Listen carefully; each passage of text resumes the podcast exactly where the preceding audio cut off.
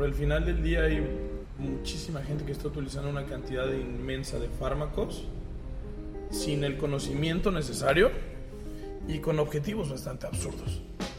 La verdad es que si eres un, si eres un atleta competitivo de fin de semana, es un precio muy alto para pagar para quedar en sexto lugar de la tabla y para poder tomarte unas fotitos y que salgas en RX Magazine. Bienvenido seas a 360 Athletes Podcast, en donde se encuentra reunido todo el fitness latinoamericano. Aquí te traemos expertos de todas las áreas de la salud y el fitness, en donde hablamos de coaching, nutrición, programación, entrenamiento mental, negocios y muchos temas más. Démosle la bienvenida a su anfitrión, Arjuna Antaramayan, coach de atletas de CrossFit Games y fundador de la compañía 360 Fitness MX. Esto es 360 Athletes Podcast. Hoy platiqué con mi buen amigo Memo Cortés y platicamos acerca de varias cosas, entre ellas la Femex Fit, esteroides en el mundo del CrossFit competitivo y otros temas de importancia. Espero que lo disfruten como lo disfruté yo. Seguramente escucharán algo de interferencia y de ruido porque estuvimos en una zona muy concurrida aquí en el puerto de Veracruz, lo cual hizo que, pues, el, audio se, se, viera afectado un poco, pero es un muy buen episodio que estoy seguro que lo van a disfrutar igual que yo. Estoy con el buen Memo Cortés aquí en el 360 Podcast. Si escuchan un poco de, ruido de interferencia, es que estamos en una zona de mucho ruido aquí en Veracruz. Pero espero que podamos limpiar el audio si es que no se escucha muy bien más adelante.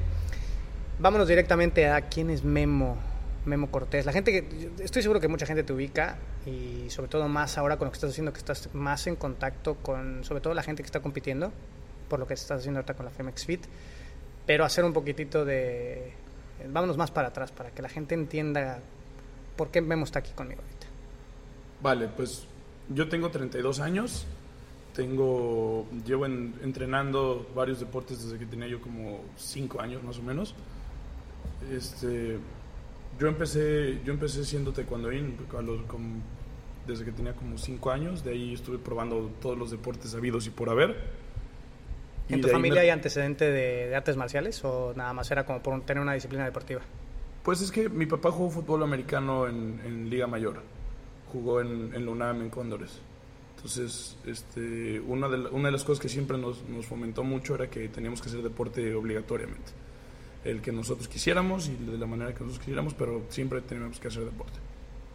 Entonces, este, yo hubo un momento en mi vida en el que sufría un chingo de bullying en la escuela y mi mamá fue así de, no, vete al, vete al taekwondo para que te defiendas y demás.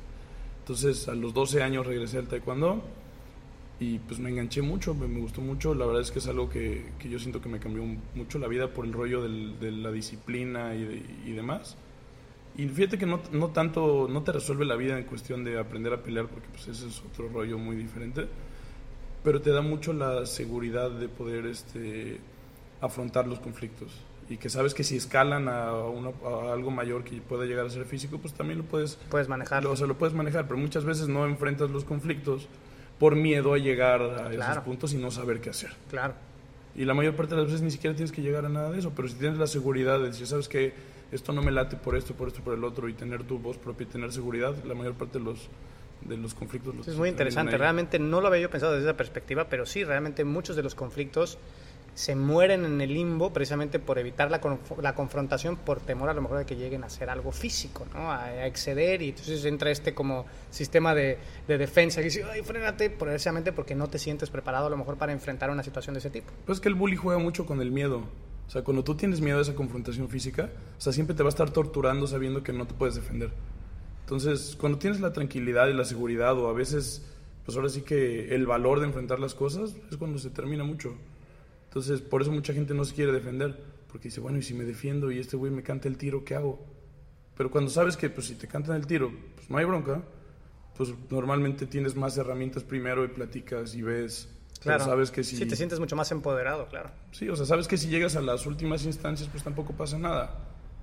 O sea, es como, es como andar con mi, mi, con mi carro con seguro, ¿no? O sea, me da miedo chocar, pues sí, pero sé que si choco, pues puedo enfrentar las broncas. Claro, sí, el, es que realmente yo hice jiu-jitsu un poco cuando estaba joven todo y, Y hasta que no estás en una confrontación física, no te das cuenta que, pues, o sea, pues, sí duele, pero pues tampoco pasa tanto nada, ¿no? Digo, sí te... A veces sale peor no estar preparado porque sí, igual terminas pegándole mal a alguien, ¿no? Y lo hemos visto en casos a veces que la gente se pelea y termina siendo una catástrofe. Y a veces tenemos esa idea, ¿no? De que si hay un conflicto físico puede escalar a lo mejor hasta la muerte. Pero cuando estás preparado, pues ni siquiera llegas a ese extremo, ¿no? Porque te sabes defender, sabes parar, sabes ¿no? controlar la situación de manera que pues no llega a unos a grados tan complicados. Y fíjate que es bien liberador darte cuenta de que no eres como tan delicado como tú pensabas. O sea, ahí sí, la, película de Fight Club está bien chida por eso, así de, ¿sabes qué? Pues, pues, no te pasó nada, te pegaron unos golpes y se curan en unos días y ya. Sí, Mucha gente tiene muchísimo miedo a eso y... Esa es de mis películas favoritas por excelencia y me acuerdo que hay una frase que dice, ¿no? En, estoy parafraseando, no me acuerdo exactamente cómo decía, pues decía, las primeras semanas éramos unos como mariquitas, dice, para la segunda o tercera semana ya estabas hecho como de madera, ¿no? Ya, te, ya los golpes ya hasta te gustaba, ¿no? Te gustaba tragarte la saliva con sangre. Entonces sí te vas volviendo más duro definitivamente con el tema y esa seguridad que te da transfiere a otras áreas de tu vida definitivamente. Sí, pues de ahí empecé a entrenar. La verdad es que yo era un, un muy mal cuando vine al principio. Ayer lo platicaba, ayer lo platicaba con dos tres amigos y, y estábamos platicando mucho de, del proceso que tiene uno a veces de de tener metas y objetivos y sueños y demás, ¿no? Y, yo veía a mis compañeros como, como, chavos ya muy capaces compitiendo alto rendimiento y varios eran campeones estatales y pues me llamaba la atención, ¿no? Yo quería, mi sueño siempre, yo me veía como un seleccionado nacional de taekwondo y ese era pues, mi sueño anheladísimo, pero la realidad de las cosas es que mi objetivo a corto plazo era no salir noqueado en el entreno del día. La verdad es que cuando, yo empecé a, ya a pelear en cintas negras, tenía yo como 15 años. yo me acuerdo que el primer torneo que entré en cintas negras, mi objetivo tal cual, te lo juro, era salir sin que me noquearan. te lo juro. Andar esquivando las patadas, si no, si no morí ya soy feliz. Y a veces es bien curioso cuando va pasando el tiempo y te vas dando cuenta de que vas avanzando y cómo vas poco a poco poniendo estas metas cortitas. Y de repente me pasó, había un, había un chavo que, que siempre me ganaba en, en los torneos me ganó como tres, cuatro veces. Y después ya cuando estábamos en la universidad, en una universidad me tocó pelear con él, con él en un regional y pues todo el mundo juraba que me iba a ganar. La verdad yo, yo, llevaba, yo llevaba dos años entrenando muy, muy, muy, muy fuerte. Ese día le puse la chinga de su vida. Pero estuvo padre porque al final salgo del área de, de, competencia, todo el mundo me veía como la víctima ese día. Y le gané 7-2, que, en taekwondo en ese entonces era pues, un marcador bastante amplio dice, oye, pues ¿cómo te fue? Así con cara medio estados. Yo así pues gané. y se siente bien padre que todo el mundo esté sorprendido menos tú. Porque hay veces que pues hasta tú eres el primer sorprendido cuando ganas, ¿no? Pero en ese caso la verdad es que yo desde que me paré al, al área yo sabía que, que iba a ganar porque estaba preparado. Y a veces llegar a esos puntos es bien complicado. Muchas veces las inseguridades. Y eso lo que platicas mucho de estar en la zona cuando compites es bien difícil de conseguir, siento yo ya cuando, ya cuando puedes parar un poquito el diálogo interno y las inseguridades. dejar que y, fluya. y dejar que fluya y sentirte fuerte y sentirte poderoso en lo que estás haciendo, yo creo que es uno de los sentimientos más chidos que puede haber. Taekwondo, y luego, ¿cómo, ¿cómo es el cambio de tu vida? ¿Qué haces después? ¿Eso, ¿Eso hasta qué edad lo hiciste, el Taekwondo? El Taekwondo lo dejé a los 23, 24 años. A mí me becaron en la Universidad de las Américas por Taekwondo. Entré a estudiar Derecho ahí en la UDLA este, todo el tiempo que estuve ahí en la universidad, eh, pues la verdad es que fueron unos momentos bastante padres de mi vida. Pues esa universidad es impresionante, es enorme. En cuestión deportiva tienes todo lo que se te puede ocurrir. Desde, yo entré en el 2004 y en, y en ese entonces ya teníamos plataformas de levantamiento ahí, había bumpers. Este, como, como estaba el equipo de fútbol americano, pues teníamos varios coaches de Estados Unidos y obviamente pues te incluían mucho, mucho altero como parte del entrenamiento. Y de ahí estuve, este, fui medallista universitario varias veces, llegué a ser tercer lugar nacional en taekwondo en, un selectivo. La verdad, nunca llegué a, mi objetivo que era ser seleccionado nacional, me quedé a algunos pasos antes y compitiendo a un buen nivel, digamos a un buen nivel, algunas medallas por ahí de algunos torneos internacionales en San Luis. Pero una vez que termino mi carrera, termino la licenciatura y empiezo pues con el rollo de pues, qué vas a hacer, a qué te vas a dedicar. Este, yo trabajaba en ese entonces en un antro por, pues, para mantenerme y además había sido mesa directiva de la universidad, ya sabes, haces de todo en la uni. Pero hice como mucha introspección porque de repente sí echaba yo mucha fiesta en la uni. De repente empecé a ver a, a banda que se quedaba ahí en Cholula por años y seguían en la par y demás y dices, yo quiero estar ahí. La verdad es que, pues no. Me fui unos meses a Córdoba, según yo, para pensar qué, es lo que quería hacer. Y pues regresé a la escuela en la que yo había empezado a entrenar taekwondo. Ahí estuve entrenando un tiempo, ayudaba yo al, al, al equipo de, de, de, peleadores, a los juveniles, les echaba yo la mano, los coachaba. No cobraba yo nada. Y de repente me di cuenta y dije, oye, pues, pues me gusta. Siempre lo había pensado como, como un extra que después de que tuviera mi trabajo estable, igual y abría un gimnasio, una escuela de taekwondo como un extra, nada más por gusto, como para regresarle algo al, al deporte. Y cuando me di cuenta, pues que abro mi escuela. Este, hace poquito este, publiqué un recuerdo, no yo, yo, no tenía un clavo, güey, no tenía un peso. Y ya sabes que cuando eres nini, pues te ven bien feo en tu casa. Entonces, ni trabajaba ni estudiaba. Y, junto con un amigo, con José Luis se llama, vimos la oportunidad de vender unas pulseritas de balance que estaban muy de moda eh, en ese entonces con los atletas se llamaban Power Balance que en realidad ya después de un tiempo supimos que no servían de nada, pero estaban de moda. Y pues nos pusimos a venderlas y a comercializarlas. Empezamos cada quien invertimos creo que 500 pesos. Compramos 10, vendimos. Y de repente cuando nos dimos cuenta estábamos haciendo pedidos de 100 pulseras, 200.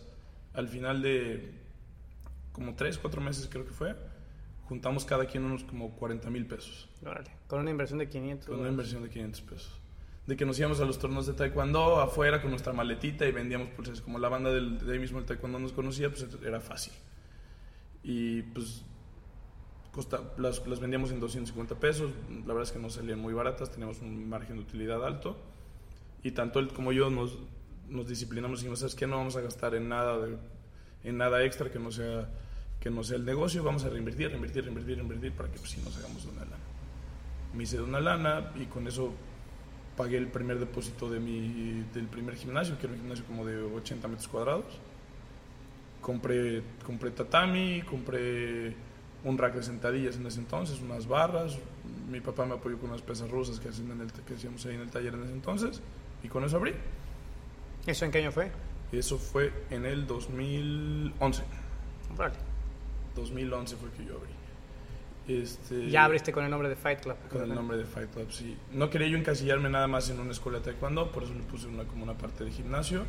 Y en un inicio hacíamos, hacíamos un entrenamiento pues, muy parecido a lo que entrenan ahorita en realidad, porque al final de cuentas era, pues en la universidad hacíamos mucho altero, hacíamos un poco de gimnásticos, pull-ups, cosas así, sin el componente de la alta intensidad del CrossFit. Un año después, cuando me topo con el, con, con el sistema de entrenamiento de CrossFit, pues obviamente me enganchó cañón, porque era algo muy parecido a lo que venía yo haciendo, pero con una estructura. Pues, ¿En dónde lo conociste tú? Hecha. Yo en ese entonces, este, había un, yo trabajaba en el TEC de Monterrey en ese entonces, entrenaba, entrenaba el equipo de taekwondo del TEC de Monterrey en Córdoba, y uno de los entrenadores fue el que, del, entrenador de pesas, me platicó del CrossFit y así. Pues me llamó la atención, me puse a investigar, encontré por ahí en línea este, que había una certificación y el manual y pues le dimos un, salto al, vacío, porque en ese entonces le decías a la gente CrossFit y pues al menos en Córdoba nadie sabía de lo que estabas hablando. En ese entonces apenas, apenas estaba abierto Reebok Santa Fe. Eh, yo fui la tercera generación de coaches que tomaron el Level 1. La tercera vez que vinieron a México me, me aventé. Pues tal cual esa vez acababa de sacar una tarjeta de crédito y fue así de mil dólares pues ya. Los pago. Pues los que pago. te haber tocado todavía el tipo de cambio como a 10 pesos, ¿no? 10, 12 pesos, sí, planchazo de planchazo de 10, 12 mil pesos, así de que de que dos, tres meses de ingresos los aventé ahí. Y pues, pues esa fue como, como el arriesgue. Yo, yo empecé con, con dos barras de metal, unas, unas kettlebells y de ahí te metías al journal de CrossFit a, ver los do it yourself de, del equipo, ¿no? De ahí saqué unos planos para hacer los, los plyo boxes, las cajas. De ahí saqué cómo hacer los parallels, los hicimos con PVC. Las medballs, compramos unos balones de, de, de, de básquetbol y les hacías un hoyito, les echabas arena. ¿Neta? Sí, sí, y, y, y, te, y nos íbamos a la vulcanizadora y ahí le ponían un parche y esas eran nuestras medballs. Pues obviamente el, contraté un herrero y teníamos primero un, nada más un pasamanos y lo usábamos para hacer pull-ups también. Pero pues como había poquita lana, pues compré tubo de la chatarra ya nada más lijada y ya después de unos meses pintada porque la banda se abría las manos. y así, o sea, literal, yo te enseño las, las primeras fotos y pues era piso de concreto, este, pues rústico, rústico, rústico, rústico y sin, sin mucha idea de muchas cosas. Lo de siempre, ves tus videos viejos y entre te asustas y te ríes. Claro. Sí, a mí me pasa muy seguido. Yo, cada, y yo me sentía que tenía una técnica increíble y ves tus videos de hace cinco años y dices, ¿por qué lo subí, no? Dios mío, borrar. Pero está, fíjate que el, el, borrar no está tan, no está tan padre. Está padre de repente compartirlo o acordarte de, de dónde andabas. Sí, ver la evolución es, es, sí es motivante, ¿no? Decir, bueno, si estaba yo allá y ahorita estoy aquí, y pues, ¿dónde voy a estar de aquí a cinco años, no? Si estaba yo allá atrás antes. Ese es padre ver la, el avance. O sea, ve los primeros games, ve a Rich Froning hace mucho tiempo, levantaba horrible también. O sea, la verdad es que muchas de las cosas que critican o criticaban de CrossFit, pues tenían razón. O sea, sí.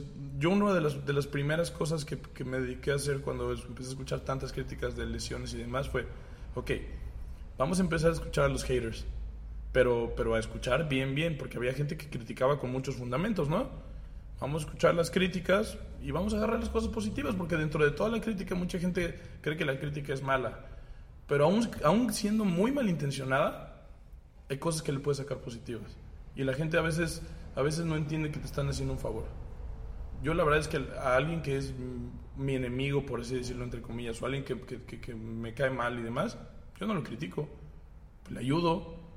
A enseñarle sus errores a alguien, aunque te duela, pues es paro. ¿Cómo desarrollaste esta, esta ideología? Porque es interesante, ¿no? No cualquier persona está abierto a decir, ok, está pasando esto, están diciendo esto, hay que agarrar, debe de haber algo cierto, porque tienes, todo, o sea, tienes toda la razón. El hater tiene que tener algún componente eh, cierto o correcto o fundamentado dentro de su dentro de su odio hacia ti, ¿no? Que, pues como dice la gente, si te odia tanto que te quite de sus redes, ¿no? Pero sí dentro de todo ese odio que tienen y que lo, lo, transmiten, sí hay componentes correctos, sí hay ciertas personas que tienen algo que aportar, pero para poder llegar a ese, a ese núcleo, pues tienes que aprender a rascarle, ¿no? Y aprender a no, recibirla. Hay que porque también si no te vas a volver loco, o sea, ponerte a escuchar a toda la gente que te odia, este, también, también te vuelve, pues, tan, o sea, tantas cosas negativas también es complicado.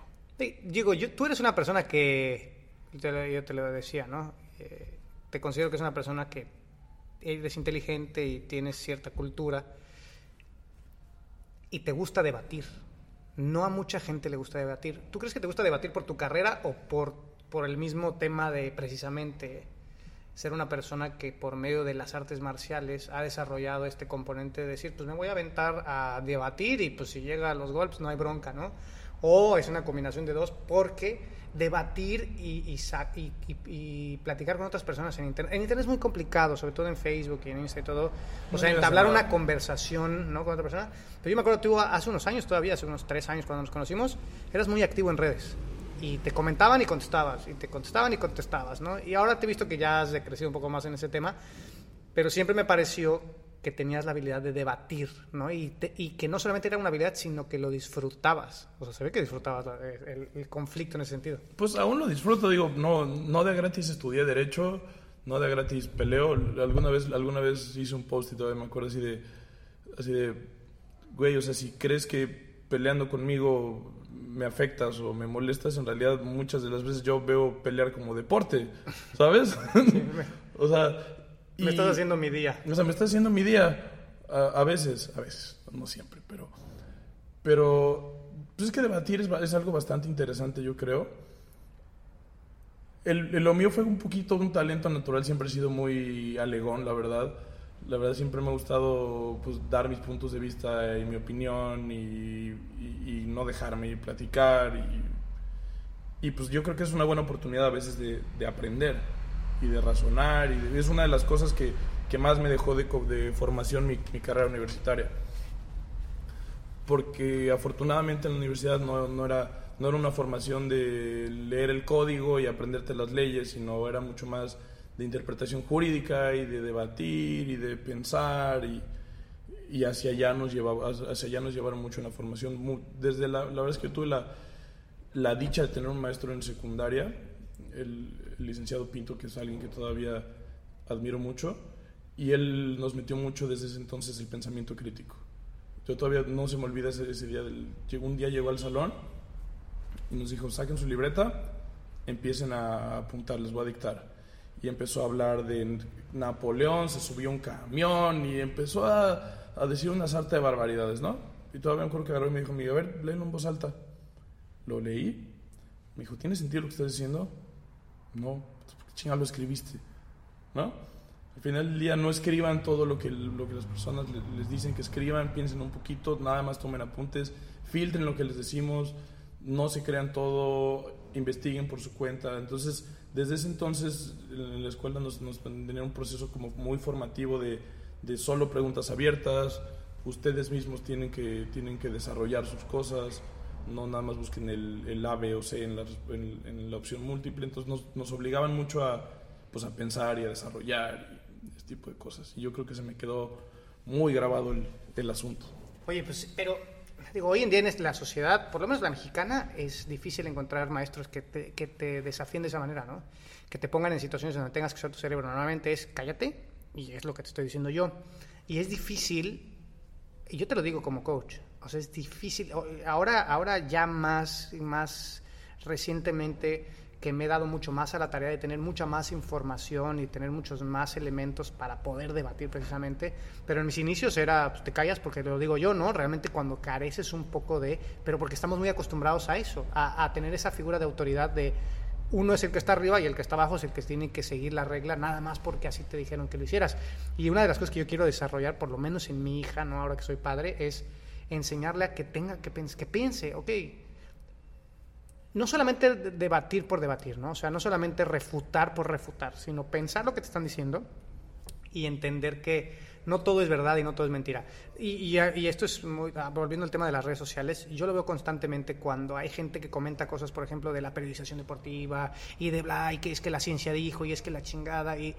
Sí, güey, pero todo eso que tú aprendiste, se lo aprendiste a un cabrón que en algún momento fue divergente y dijo, no, cabrón, a ver, esto no es así tiene que ser así, y él creó su concepto. Entonces, tú crear tus propios conceptos es importante, pero tienes que tener una formación previa de que te enseñen a pensar, ¿no? Y eso es difícil de encontrarlo en México. Sí, la verdad es que sí, y yo creo mucho en, en el rollo de que a través de debatir, pues sí puedes hacer un proceso, un proceso de aprendizaje interesante. Pues al final de cuentas, tú le muestras tu tesis a una persona, él viene con la antítesis, y de las dos cosas generas una síntesis. Al final de cuentas, la verdad no es ni blanca ni negra, es tonalidades de gris. Y dentro de, dentro de ciertas partes, algo muy, un ejemplo muy sencillo, la, la eterna batalla entre los bodybuilders y los crossfitters, ¿no? Que el bodybuilder dice que generar masa muscular es lo mejor y que el crossfitter dice que el desempeño es lo mejor, cuando la realidad de las cosas que puedes tener lo mejor de dos mundos y, y hipertrofiar no es malo si tiene un objetivo y el trabajo de fuerza también es importante y de ahí agarras y dices, güey, tengo que dejar de ver el mundo como, como blanco, como negro. Yo muchas veces me tomé el Kool-Aid de CrossFit, como todos en un inicio, y que decías, los crossfiteros somos lo mejor y todos los demás no sirven para nada, y de repente te das cuenta de que un chorro de métodos válidos por ahí. Sí, realmente eso pasaba en los inicios. Yo, yo empecé, yo no empecé tan, tan, hace tantos años como tú, pero cuando yo inicié todavía existía esta, esta, esta línea muy marcada de no carbs, ya sabes, ¿no? Puras, puras grasas y proteínas, no carbs, ¿no? Y vegetales, este, y ya, pero no carbohidratos, para empezar. La metodología era en fase excéntrica ni de pedo, todo tiene que ser concéntrico, ¿no? Precisamente porque la rabdomiosis y otras cosas, otros componentes. Pero después te empezabas a dar cuenta que pues, sin fases excéntricas pues, no puedes generar pues, eh, suficiente masa alrededor de las articulaciones para mantenerlas saludables, para que puedas seguir entrenando y que puedas seguir estando fuerte más adelante. O sea, muchos componentes que salen de empezar a, in, eh, a informarte cada vez más. Digo, yo no fue mi carrera inicial, yo estudié hotelería y gastronomía, güey. O sea, nada que ver con lo que estaba yo sí. haciendo después, ¿no? Entonces, a mí me, me costó mucho precisamente empezar a, a a ser divergente con el modelo tradicional de CrossFit de solamente empujas y no hay fase excéntrica, solamente comemos grasas y, y porque era paleo, no sé si te acuerdas, era Sí, paleo, sí. y todo bien pinche flacos chupados todos y Yo nunca lo intenté, ¿eh? Tú nunca, yo sí, yo sí la hice. Intenté Estaba- la zona, pero no aguanté ni una semana. No, yo hice, yo hice paleo, digo, yo, yo soy muy delgado, yo hice paleo, imagínate cómo estaba, güey, parecía que me había dado cáncer. Peter Pero bueno, regresando al tema divergente, sí, sí es importante desarrollar ese, ese, ese modelo de pensamiento en la gente para poder hacer crecer cualquier componente, ¿no? Cualquier área. Ahora que estamos plazando, y yo creo que de aquí nos podemos brincar hacia donde vamos, que es la parte de la Femex Fit ahorita. ¿Cuántas veces tú no te ves, eh, eh, cuál es la palabra que quiero utilizar? Pues confrontado constantemente, me imagino, por tu chamba, constantemente, cada fin de semana seguramente estás confrontado por alguien que te dice, güey, esto no es así, y esto no es asado, y esto no es así. Y esa parte de haber desarrollado tu tu habilidad para debatir, yo creo que ahorita en tu trabajo es muy importante, ¿no? Porque puedes de manera tranquila y ecuánime decir, no, güey, pues, pues, es esto porque es esto, ¿no? Pero no, no llegas al tema que te enciendes y nada más es porque tú lo dices. ¿Cómo es esa parte? Y vamos a empezar primero, si nos platicas un poquitito de la Femex Fit, ¿qué es la Femex Fit? ¿Cómo surge? ¿Y cuáles son los planes que tiene aquí a futuro ahorita la, la Femex Fit? Pues mira, la Federación, la Femex Fit es la Federación Mexicana de Fitness Funcional la constituimos legalmente alrededor hace año y medio más o menos. Este, nace, nace de la idea, es una necesidad en todo el país, es que la realidad, necesitamos, necesitábamos todos como, como deporte un, organismo que, que, rigiera, porque la realidad de las cosas es que pues hace falta mucho orden en, en, el, en el deporte, ya, llámalo CrossFit si quieres, llámalo fitness funcional, porque al final de cuentas no puedes no puede, CrossFit nunca va a poder ser un deporte porque es una marca, entonces pues, por cuestiones de registro marcario no se puede y el nombre genérico que se utiliza es, fitness funcional. Yo descubro por unos contactos que tenía yo con, con OPEX, con, con Robin Lyons, que, en ese entonces entrenaba a mi hermana, descubro que, están, que, que Gretchen Kittelberger, que es la presidenta, estaba fundando este movimiento acababan de, fundar la, Federación Internacional, el IF3, que es la International Functional Fitness Federation. Ella, Gretchen, es, es ex abogada de HQ, entonces sabe todo el movimiento, todo el movimiento de HQ. A ella la, la despidieron, tuvo un, hay un caso ahí muy delicado, muy sonado. Ella, ella es atleta de Games, no sé si la, si, ubicas. Ella fue atleta de Games hace muchos años. Este, y ella decide, es, ella es abogada de formación también, y ella decide que pues que hacía falta orden en, este tipo de cuestiones del deporte y, meterlo a la Organización Deportiva Mundial, porque al final de cuentas la estructura deportiva mundial es muy diferente a lo que se está haciendo. La estructura, la estructura de, cualquier deporte a nivel mundial es una federación internacional, federaciones nacionales, asociaciones estatales y clubes. Así es como, como, funciona una estructura. Normalmente para que tú tengas los clubes hacen campeonatos estatales, después de los campeonatos estatales haces campeonatos nacionales, con las, con las selecciones nacionales puedes hacer mundiales, centroamericanos, panamericanos este, y otro tipo de campeonatos para los que se pueda competir.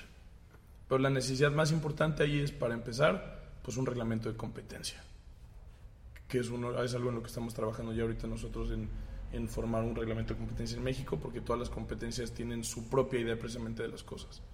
Y si no tienes escritas las reglas, es bien complicado porque todo el mundo le da la interpretación. el manual que tienes o el que, estás desarrollando, ¿hacia qué se orienta? Porque mm, me imagino que orientarlo, por ejemplo, en temas de movimientos, pues va a ser muy complejo, ya que cada, cada mes, cada año te ponen diferentes movimientos. No creo que vaya por ahí, me imagino que se va más bien orientado a, a la estandarización de eh, cómo tiene que estar el layout de las competencias o hacia qué de va. Hay dos, hay dos manuales que tenemos.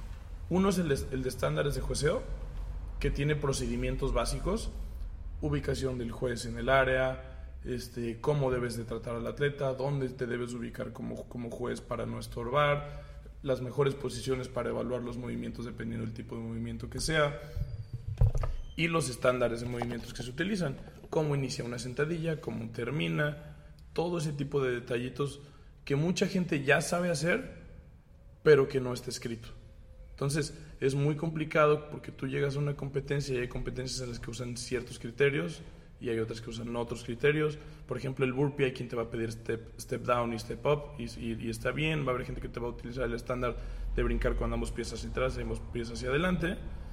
Ninguno de esos estándares está mal per se, pero siempre y cuando pues, seas claro con las reglas del juego. Y el otro manual es un reglamento de competencia como tal. Este, que cuánto tiempo deben de durar las competencias, los procedimientos, qué se hace en caso de que, de que tengas una diferencia con el juez, todo este tipo de reglamento deportivo que, que no sabes qué hacer. Una de las, una de las reglas, por ejemplo, que, que aplicamos mucho, ya tiene muchos, muy buenos resultados, es que ya no permitimos faltas de respeto de parte de los atletas. La verdad es que era un, es uno de los pocos deportes en los que yo veía, en los que yo veía que encaraban al juez y, lo ofendían y un, chorro de cosas y sin consecuencias, pues no expulsas a nadie, no nada y, y pues obviamente se pierde todo el espíritu deportivo. Entonces, este manual que estás trabajando es para la Femex Fit y ¿quiénes lo aplican? ¿Lo, lo, o sea, ¿lo puedes compartir de manera que todo el mundo lo utilice para que sus competencias lo, lo utilicen o solamente cuando tú vas con tu no, equipo es, de la, trabajo? idea, la, la, idea es que sea de uso, de uso público. Okay. La idea precisamente es que sea de uso público porque queremos ayudar al, al, desarrollo del deporte. Entonces, si no hay un orden y no hay un desarrollo del deporte, pues a nadie nos conviene. Al final de cuentas, es la idea, al ser una organización sin fines de lucro, es precisamente ayudar al, al, desarrollo del deporte nacional. Y si no hay orden, es muy complicado. Igual de la misma manera, cuando hay unas reglas claras, hasta los entrenadores se benefician, porque puedes entrenar a tus atletas bajo los mismos estándares para todos, porque es bien complicado que te estén cambiando de reglamento como atleta. O sea, como atleta que, que, un, que una persona diga que el power snatch es de cierta manera y que en otra competencia sea de otra manera es muy complicado por, el proceso de formación de gestos motores, por ejemplo tú ya formaste un gesto motor y te cambian del estándar cómo lo modificas. Una de las cosas que, por ejemplo, a mí se me hizo muy ofensivas, que de repente CrossFit HQ hace y, y no les importa, es precisamente eso, cambian los estándares de la noche a la mañana y de un día a otro y a veces está dentro de, dentro de competencia. Uno que a mí como entrenador se me, me molestó mucho fue el de los handstand push-ups hace un año, dos años, que primero estaba el, el, el recuadro que normalmente y nada más te pedían este, medir las manos y de repente te piden el nuevo estándar de, de medir del, codo a la muñeca y demás y te lo piden un día antes de que tengas que subir el video del, del Open. Te tienen todo un año trabajando bajo un estándar y te lo cambian. Pues la verdad se me hace bastante complicado que puedas como tal cambiar las reglas a, a tu gusto. Porque ellos tienen su regla de que cualquier... Hay una cláusula por ahí muy famosa de que cualquier movimiento fuera de lo común ellos pueden decidir. Pasó con las remadoras de Cebex famosas, no sé si te acuerdas. No. Este, igual en ese mismo Open hay una regla que te dice que podías que podías utilizar para remar en las calorías una remadora de calibración similar a Concept2. Eso decía la regla, similar. En ningún momento definen que es similar. Mucha gente consideró que Cebex era una marca similar a Concept2 las utilizaron y de repente salió CrossFit diciendo que los que utilizaron Cebex tenían una penalización del 30% de su score porque no marcaba igual. Entonces dices, o sea, decídete, tal cual pudiste haber dicho, quiero que las calorías del remo solo sean en una, en una Concept 2, porque la calibración es especial, y punto. Pero si tú abriste la puerta y dijiste similar, pues a ver, defíneme similar. O sea, siendo abogado, sabes que la defin las definiciones pues tienen que ser textuales. Claro, tiene que ser muy específico, ¿no? Pues tiene que ser muy específico. Entonces no puedes estar jugando con eso. Y en especial con, con gente que, que se dedica al, deporte y que lleva toda una vida al, alrededor. O sea, imagínate arruinarle todo un año de entrenamiento a alguien que tiene, que tiene serias posibilidades de... Claro, sí, yo también hay muchas cosas como entrenador que no estoy de acuerdo, pero a veces entiendo los componentes de que es un deporte muy nuevo y que todavía hay muchas cosas que siguen evolucionando y que siguen, se, siguen modificando con la finalidad también de a lo mejor hacerlo más más eh, equitativo para todos. Entonces, la Femex Fit surge con esta idea de estandarizar y hacer una competencia mucho más justa para todos los atletas. Pero lo que yo te decía, ¿qué te hace seguir ahí, güey? A ti como, o sea, pues como la cara de la Femex Fit, yendo ahí a las competencias y yendo a que tus jueces tengan, pues siguen teniendo errores porque al final de cuentas pues tú no controlas a todos tus jueces todavía, ¿no? No tienes ese control al 100 precisamente por lo complicado que es viajarlos y moverlos, etcétera. Entonces, cuando empiezan a surgir los problemas, te ves tú ahí y pues no estás haciendo dinero de esto, ¿no? Entonces, eso es algo que la gente a lo mejor no sabe de, de Memo Cortés cuando lo ve allá afuera paradito pues que no estás haciendo lana de esto y que, y que está muy cabrón estar haciendo una chamba que es por mejorar el deporte en México, pero que en realidad pues los que se llevan la mayor parte ahí pues son los organizadores de las competencias, ¿no? Los que más beneficiados se ven, hablando económicamente, ¿no? Uh -huh. Que también hablamos con muchos organizadores de competencias y sabemos que no se llevan tampoco, tampoco la gran lana, ¿no? Realmente mucho de esto tiene que ver con la experiencia que se llevan los atletas, pero a mí me parece muy importante mencionar que esto que estás haciendo pues tiene mucho que ver con pasión y con amor y yo creo que la gente tiene que saberlo para que la próxima vez que los vean afuera ya ustedes entiendan. Yo creo que el peor trabajo del mundo, y se los he dicho, es ser juez, cabrón. es, el pinche peor trabajo del mundo. No te pagan, todo mundo te grita, te miente a tu madre, acabas hecho pomada, porque yo he sido juez también, acabas muy cansado. Y, todo lo haces para que alguien más se la pase bien. Y eso es importantísimo que la gente que nos esté escuchando, que compite, lo entienda para que sea un poco más empático cuando estén ahí. ¿no? Yo he competido un montón también, digo, ya no, ya no ahora, pero me acuerdo cuando competía, me acuerdo una vez mucho en una competencia. Battle of Boxes nos tocó hace muchos años. Y el juez de al lado, había una chica que estaba haciendo pistols, pero parecía que estaba haciendo pistols en un cajón, ¿sabes? O sea, que no, no, no llegaba ni al paralelo, ¿no? ¿no? no bajaba nada. Iba hecha la madre, nos iban ganando, güey y yo llegaba así hasta el fondo y en cuanto me estiraba tantito no estiraba la rodilla y, y era esta frustración de... Yo estaba enojado, no con mi juez, estaba enojado con el juez de ella, ¿no? Pero pues, acabas de entender poco a poquito, hasta que no eres juez no entiendes, que es bien complicado desarrollar ese sentido común y lo que te decía es, necesita haber sistemas y procesos para que entonces deje de ser algo a criterio de las personas, ¿no? Pero volvemos a lo mismo, no se les está pagando en qué momento le forzas a alguien y le dices, güey, ponte las pilas, cabrón. O sea, ponte en cintura y empieza a, seguir lo que yo te estoy diciendo que sigas, porque si no te vas. ¿Cómo le dices a la gente que se vaya si no le estás pagando? ¿no? Sí, es lo que estábamos platicando de profesionalizar la actividad, ¿no? Y profesionalizarla no solo significa que mejore la labor de los jueces, para profesionalizarla, pues significa que ellos tienen que poder dedicarse a ello, para poder dedicarse a ello, pues les tienes que pagar. Claro. Entonces, el primer paso que, que hemos hecho nosotros es es exigirle las competencias que si, que si no tienen todavía presupuesto para, para darles un sueldo, aunque sea, aunque sea simbólico, al menos, al menos que, el, que el juez no tenga que ir e invertir de su dinero para, para ir y juiciar, porque ese, era el modelo anterior, pues vas de voluntario y tú pagas tus gastos, pagas tus viáticos, tu comida, y todo eso para que el organizador se lleve una lana. Entonces la verdad es que sí se me hace un poquito injusto que, que el organizador, bien o mal, tenga un beneficio económico y sea el único que, que, tenga el beneficio y todos los demás pues, pues tengan que ir y poner de su, de su bolsa, ¿no? Que también está el, el tema del, del, gran mito, porque mucha gente todavía lo cree, que, el, que los organizadores de competencia se vuelven ricos.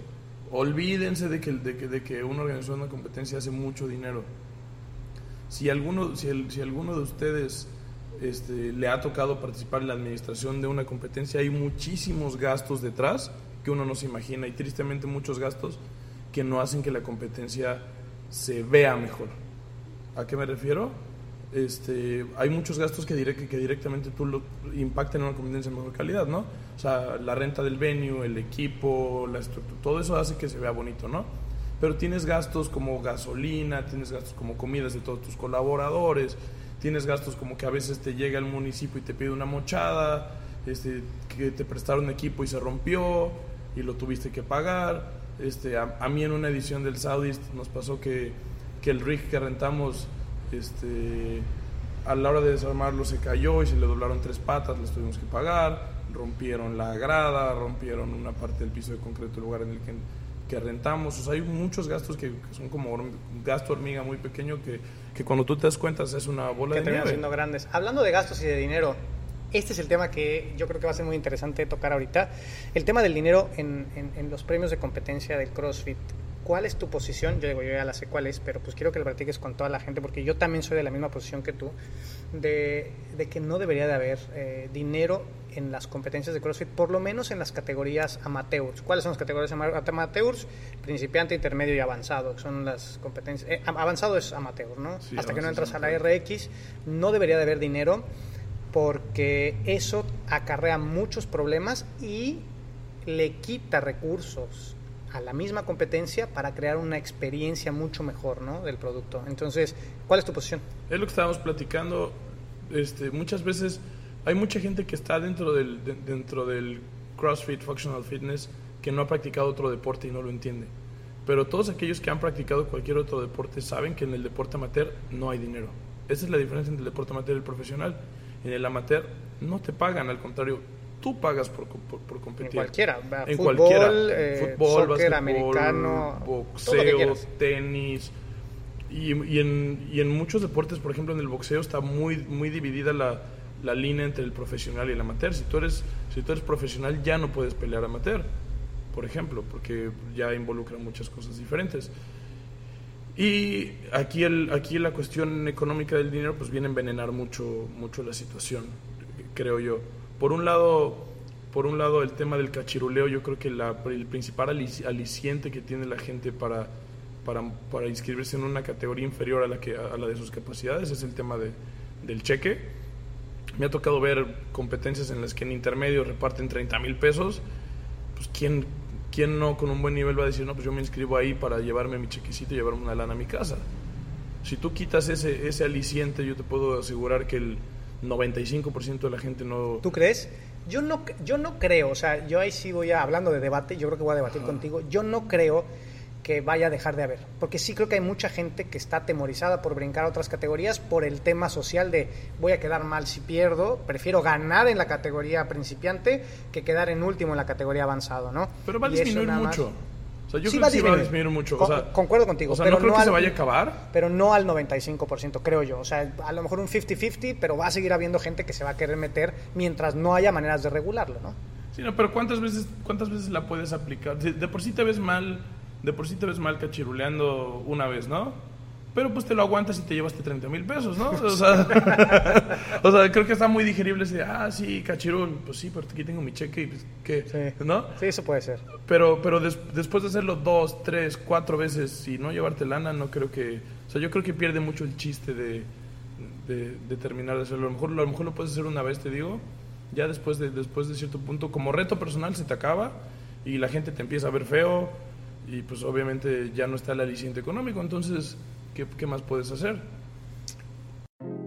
Si quieres recibir 30 días de programación completamente gratuita, solamente escríbenos a nuestras redes sociales, di que escuchaste este anuncio en el podcast y serás acreedor a uno de los 15 lugares que tenemos de promoción de 30 días de programación completamente gratuita. Ojo, esta promoción no aplica para nuestro programa premium quitar el, digo, ahorita está, como decías tú, la palabra correcta, está muy envenenado, está muy enviciado el, el CrossFit en México ahorita, el CrossFit competitivo, específicamente, el CrossFit competitivo, está muy enviciado con el tema del dinero y va a ser complicado, sí tiene que haber una unificación de todos los organizadores de competencias, una unificación de no se tiene que, no se tiene que pagar eh, premios a estas categorías y probablemente, o sea, va, va, a tardar un par de años en que esto se, se, limpie por completo, porque mientras haya organizadores de competencias que sigan poniendo dinero, creyendo que esa es la manera de atraer a los atletas. La verdad es que los atletas...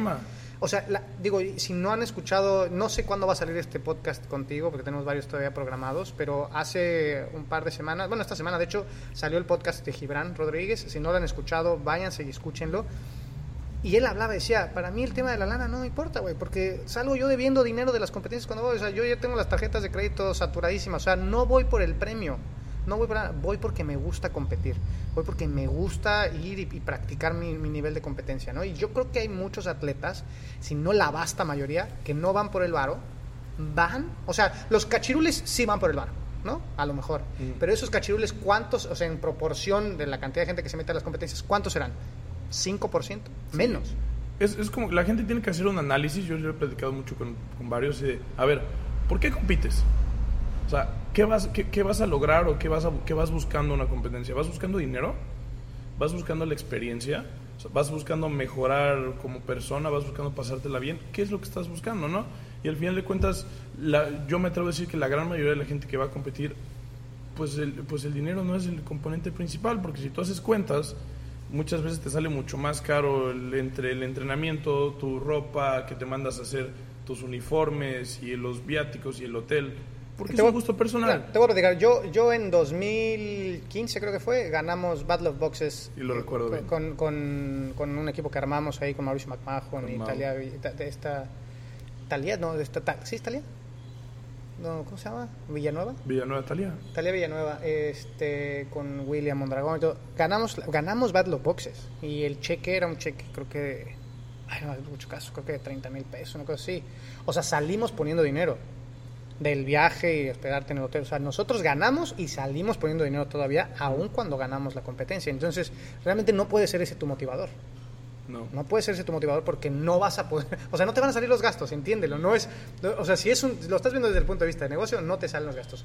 Tienes que verlo como una experiencia, tienes que verlo como cuando vas y saltas del paracaídas, como cuando vas y te vas a escalar alguna montaña que te sale una lana ir y pagar el viaje a la montaña y llegar arriba, nadie arriba te está esperando con un cheque, ¿no? Esa es la y yo creo que la mayoría de los atletas lo ven así.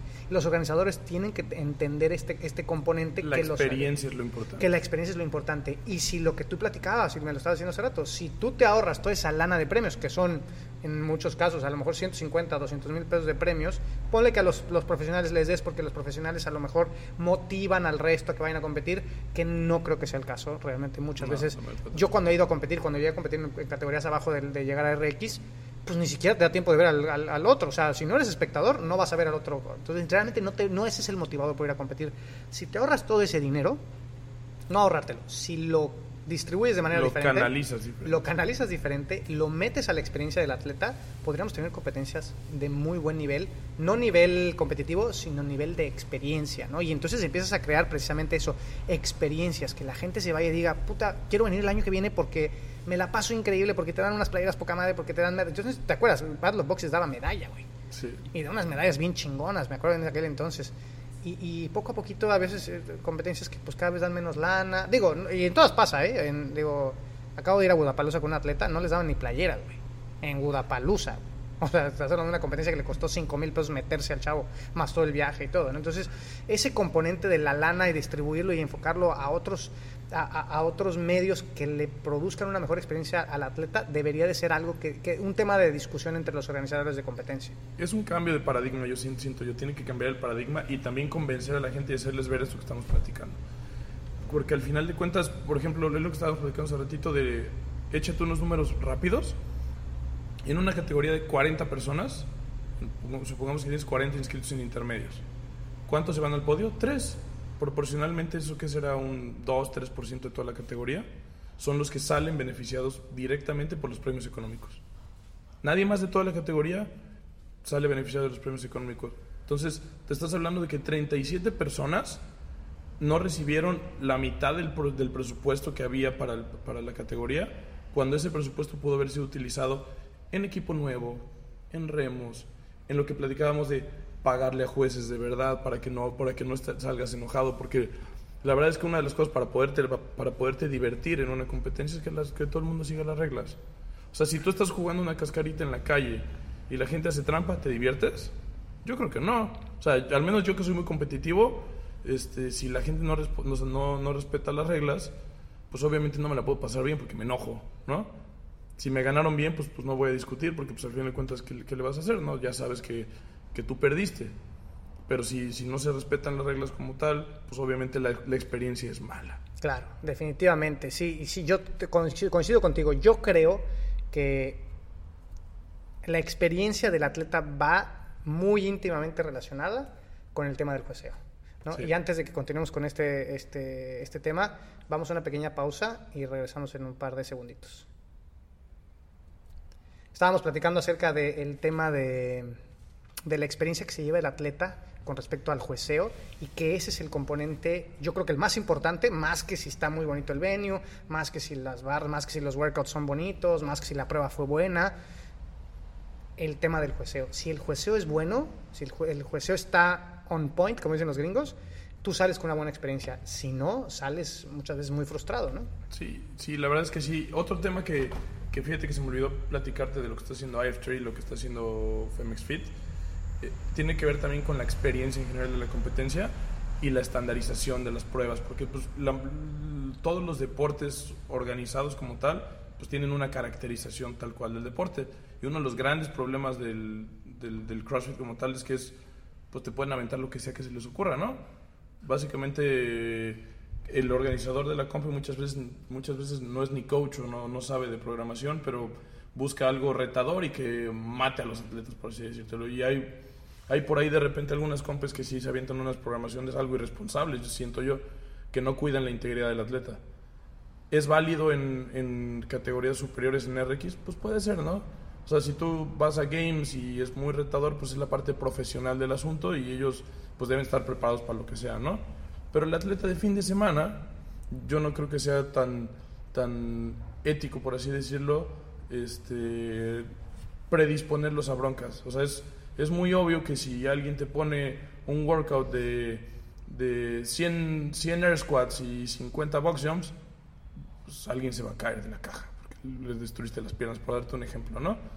Y muchas veces lo, lo hacen como por retar y por decir somos bien rudos, somos bien malos, y muchas veces pues pones en riesgo la integridad física de, de, los chavos cuando eso debería ser el punto número uno, ¿no? Punto número uno en una competencia es que nadie salga lastimado. En especial si eres un atleta recreativo. Si nada más vas por gusto y vas por el fin de semana, pues quieres poder trabajar en la semana, ¿no? O sea, pero, pero imagínate, te fregas la rodilla y eres cirujano y no puedes pararte en el quirófano, pues yo creo que mucha gente abandona el deporte por esos detalles. Sí, ese no, es un, no creo que sea un tema que se analice a, a, a fondo en realidad. ¿eh? Yo he competido varias veces y algunas de las competencias, cuando he estado dentro de la competencia, de repente digo, no, hay, no hay una lógica en esto, ¿no? Es, es como, tengo este tiempo para meter a todos estos atletas, ¿qué les pongo, no? En realidad... Sí. Digo que entiendo también la parte y el componente de que el día tiene cierta cantidad de horas, que no se pueden, o sea, eh, con 400, 500, 600 atletas es complicadísimo encontrar una prueba amplia para todos los atletas, que tengas la variación suficiente como para encontrar al más fit. Sí entiendo que esa parte va a ser muy complicada de modificar. Se podría a lo mejor, como lo que, lo que hicieron en Guadalajara, por ejemplo, en Guadalajara llovió. Llovió, lluvia de 5 o 6 horas. O sea, imagínate la cantidad de horas que se retrasó el evento. Se retrasa el evento y lo que hacen es todas las categorías abajo de, de la más grande, que es RX, o sea, todas las que van abajo, o Elite le llaman allá ellos, creo, les quitaron workouts. Les quitaron workouts. A los únicos que no se los quitaron fue a los que iban a los, a los que estaban peleando por un lugar para los CrossFit Games. ¿Por qué? Porque lo que necesitamos saber es lo que necesitamos sacar es al atleta más preparado, ¿no? Al atleta que está en un overall más completo. Pero a los atletas, a las otras categorías, lo que queremos es que la gente se venga a pasar un buen rato y pues ni modo, les tuvimos que quitar un workout porque pues el clima nos lo... Entonces yo creo que en ese tema sí debería de haber, o sea, sí voy a... No sé cuál es el camino a seguir, pero sí creo que los organizadores tienen un reto muy grande. Pues mira, entre... hay un camino ya medio delimitado, por, por, por, eso acaba el tema. No sé si has visto el, el Individual Medley, se llama. Es la propuesta de, de IF3 para, para resolver ese problema. Son seis categorías de pruebas buscando precisamente estandarizar y caracter, caracterizar el deporte para que, para que precisamente no pase ese, ese, tipo de situaciones de que ciertas competencias tú las volteas a ver y son competencias de weightlifting en realidad porque son puras, puras barras y hay algunas que solo te evalúan lo gimnástico y hay algunas que son pura capacidad aeróbica. Pero ¿cómo modulas con, con, la cantidad de tiempo? O sea, en ese, en ese formato, ¿cómo es que te da tiempo para poder meter todas las categorías dentro de un día de entrenamiento de, de, de competencia con 600, 700 atletas? No, es un poquito más complicado. O sea, es, eso es para una competencia normalmente de, de, una sola categoría, cosas así. Esa es la primera categoría, o sea, el, el, la primera categoría es capacidad aeróbica, de ahí te hacen una, una prueba de fuerza, de ahí hacen una prueba de habilidad gimnástica, una prueba de resistencia gimnástica, una prueba de modalidad mixta, que es un, un acondicionamiento un, un tradicional. WOD, un, uh -huh. WOD como tal, y una prueba de, de power, le dicen, de potencia. Un, un, workout muy corto pero muy rápido.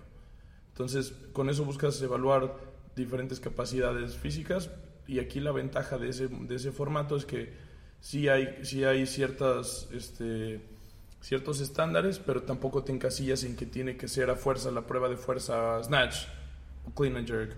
O sea, puedes utilizar un back squat, puedes utilizar un deadlift, pero o sea, evalúas la capacidad, la modalidad de cómo lo evalúas ya depende de, de tu gusto, pero al menos, al menos de esa manera garantizas que, que todas las capacidades físicas estén evaluadas de cierta manera.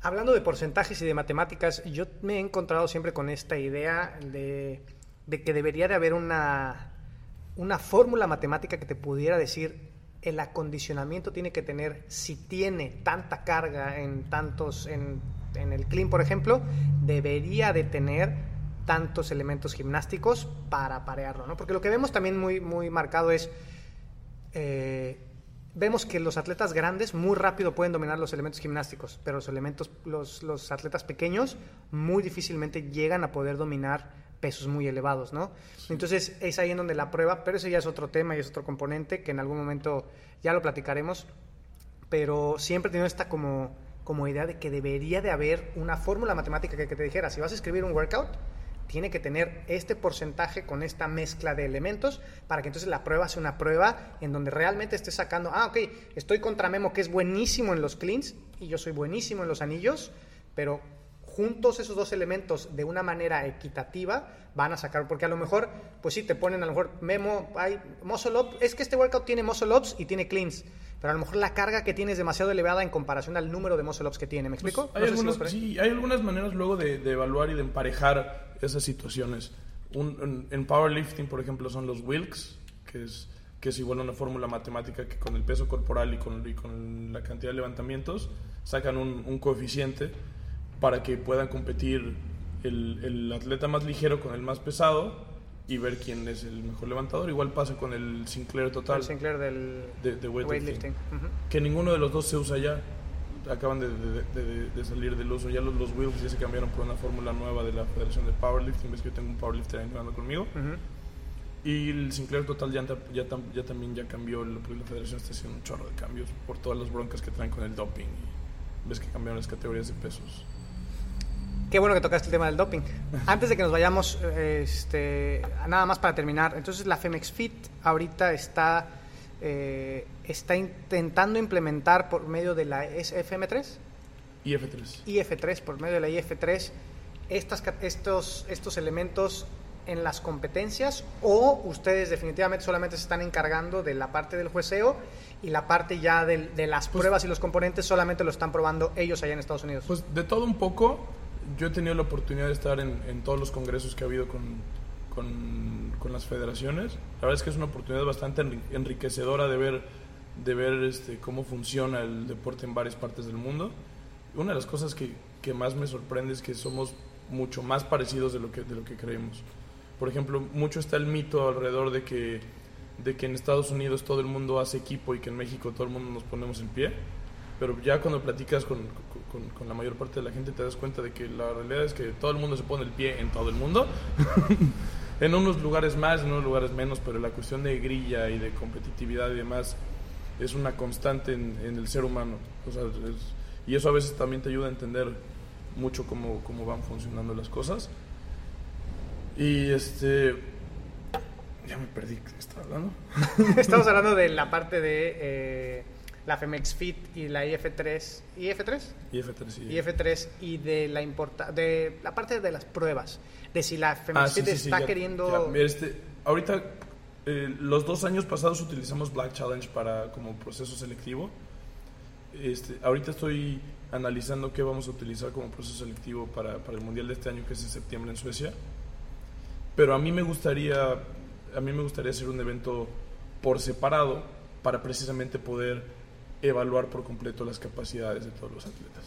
Porque está, está, precisamente esta problemática de que, de que una competencia normal que tiene muchas categorías, tienes el límite de tiempo de que tus hits no pueden ser de más de 10 minutos, porque si no la competencia terminas eh, en, en 6 días. Es una competencia de 2 días que en, la, cu- en la cual tienes que evaluar la mayor capacidad, la mayor cantidad de capacidades que se pueda, pero una capacidad aeróbica no la puedes evaluar en 2 minutos. Digo, sí hay manera de hacerlo en una competencia, lo que pasa es que eso incrementa toda la complejidad, ¿no? Porque teniendo cuatro escenarios dentro de una competencia podrías, sí podrías tener pruebas Sí, pero- largas. Sí, pero ¿cuántos jueces pero necesitas? necesitas una cantidad- ¿Cuánta estructura Exactamente. necesitas? O sea, Sí, tu infraestructura tendría que, que crecer muchísimo, ¿no? Definitivamente. O sea, sí se puede, pero es complejo, ¿no? Realmente llegar a ese punto. Entonces, sí tiene que ser de manera a lo mejor eh, individual, ¿no? Tener estas pruebas y decir, esta competencia no es para que te la vengas a pasar chido. Esta competencia es para sacar al más fit de, Latinoamérica o de México para que vaya a representar a México en tal lado, ¿no? Pero para eso necesitas lana y es lo que estábamos hablando, ¿no? La- la gran, la gran deficiencia que se encuentra ahorita en la Femex Fit, en la parte de no tener recursos económicos como para poder tener cubiertos todos estos componentes que van a definitivamente mejorar el deporte competitivo de alto rendimiento, ¿no? Estamos hablando a lo mejor no tanto del de abajo, sino el de alto rendimiento. ¿Qué, qué le, qué le, qué le precede? ¿Qué sigue para la Femex Fit para Pues poder mira, ya seguir estamos creciendo? en proceso del reconocimiento de CONADE, que eso te, que eso, pues, te abre muchas puertas. Te- empezar a tener presupuesto federal te, te aliviana mucho, mucho las cosas. Y una vez que te reconoce CONADE, pues también tienes acceso a los centros de, de alto rendimiento de todo el país. Entonces, tener venues, venues de una mejor calidad, pues también te ayuda mucho a, tener eventos de mayor calidad. Entonces, una vez que terminemos, que terminemos ese proceso, pues es una parte importante, pero una federación debe de ser autosustentable, sí o sí. O sea, no puedes estar dependiendo del presupuesto federal porque la mayor parte de las veces no, llega. no va a haber. No llega o no va a haber, va a haber corrupción, va a haber broncas. Es, es Vox Populi, ya sabes que, que es meterte en, en, cosas muy complicadas. Tal cual, alguna vez, hace no mucho fui a una plática aquí en el Instituto del Deporte y uno uno de los, este, de los ponentes de la ENED decía que la federación tiene que verse como un negocio y tiene que ser autosustentable. Y pues hasta cierto punto debe de ser así. La federación debería de tener sus propias opciones de ingresos, no para que, no para que, no para que se vuelva el negocio de nadie, sino para que precisamente haya recursos para que puedan hacer muchísimas cosas, para que puedan capacitar a la gente. Y es que lo que tú decías, ¿no? O sea, el, el hecho de que sea una, una, asociación sin fines de lucro no quiere decir que no pueda hacer dinero.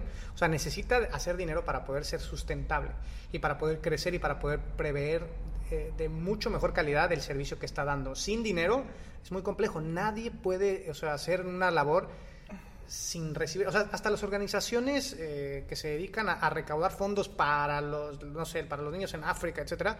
Tienen gente con sueldo. Tienen gente con sueldo. La gente que está dentro, pues tiene que comer, ¿no? Y tiene que pagar cosas. Y el, el único, el único eh, elemento, ¿cómo se llama? El único recurso no renovable es el tiempo. Es el tiempo, sí.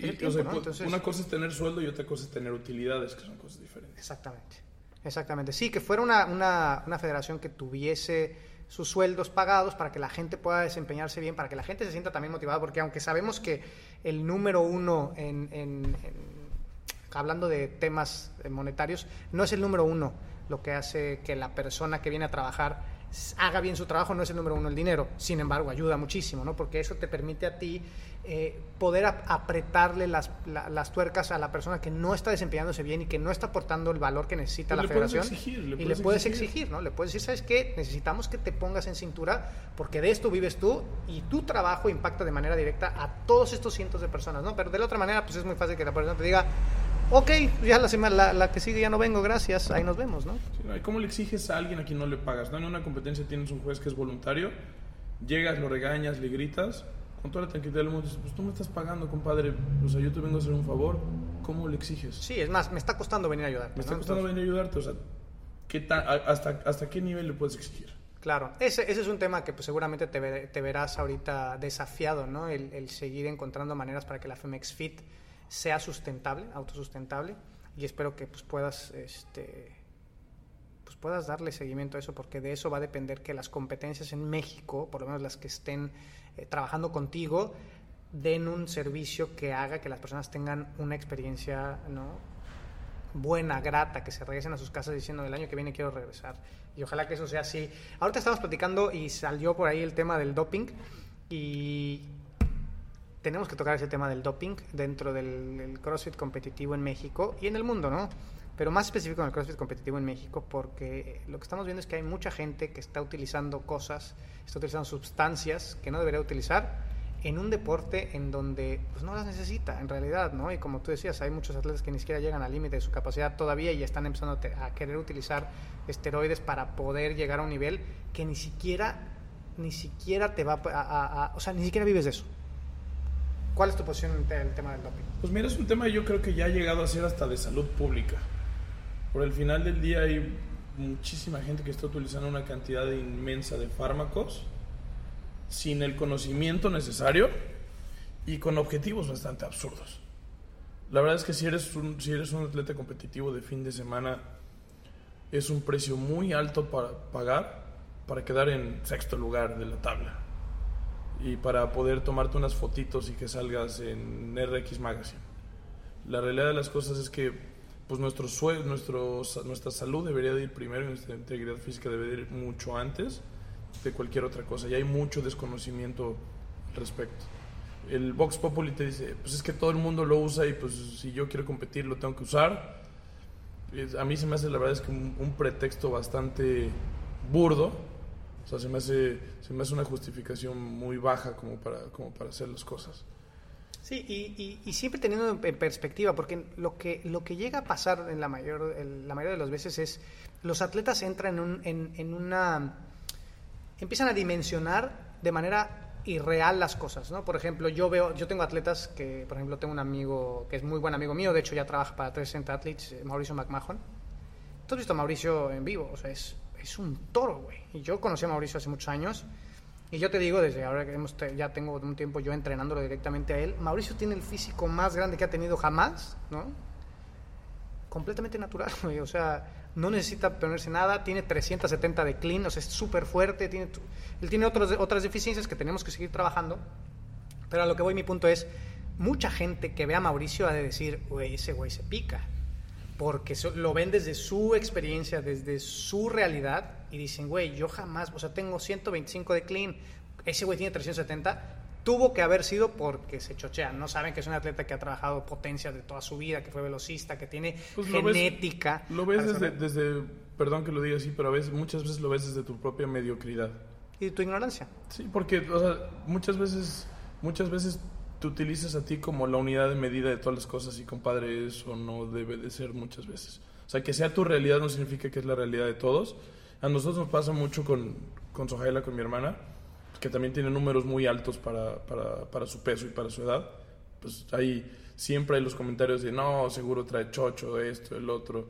La que la gente no se da cuenta, como cual, cualquier persona exitosa en todos lados, ves los éxitos de ahorita, pero tú no ves los hace 6, 8 años qué estaba haciendo esa persona para tener los éxitos que tiene ahorita. Claro. Tú ahorita nada más ves el glamour, ves lo bonito, lo ves levantando un montón, pero tú nunca viste a Mao corriendo en la pista, haciendo repeticiones de 100 metros, este, haciendo 10 repeticiones de 100 metros diarias y metiéndose al gym cuando él pesaba 60 kilos, ¿no?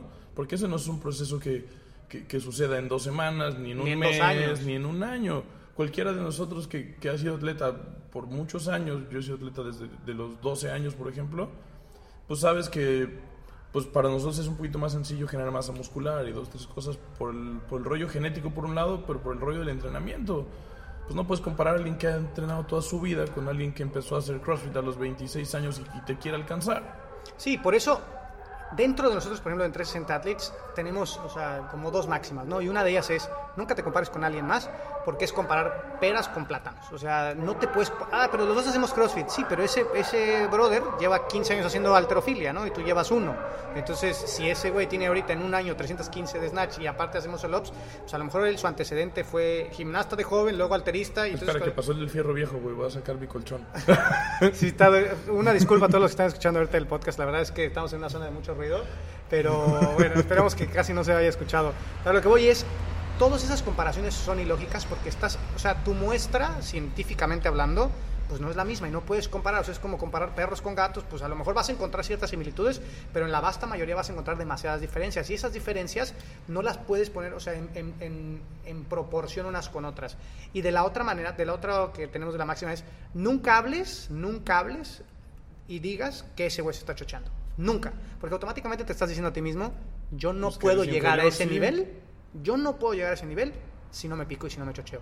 Automáticamente te lo estás diciendo y tú solo te estás poniendo en una posición de, de, fallar automáticamente al decir eso. Además, yo no sé quién le mintió a la gente o quién les metió en la cabeza que obligatoriamente ellos merecen o deberían de poder competir a ese nivel. Porque mucha gente dice, es que yo no podría competir a ese nivel si no traigo chocho. Pues, ¿quién dice que te mereces o que, o que, o que debes de competir a ese nivel? ¿No? O sea, porque muchas veces dicen, es que si, si no, no voy a poder. Pues si no puedes, pues no lo hagas. O sea, no, no, es tan complicado. O sea, no es obligatorio que no es obligatorio que llegues a ese nivel.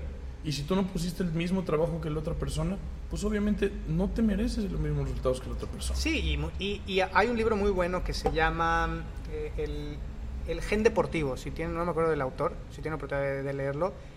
Y habla de este, en, en el, al principio del libro habla como de esta este debate entre si el trabajo duro es lo que hace que los atletas de alto, ya hablando de atletas olímpicos, atletas con marcas ya olímpicas, lleguen a donde llegan, o si es el tema genético, ¿no?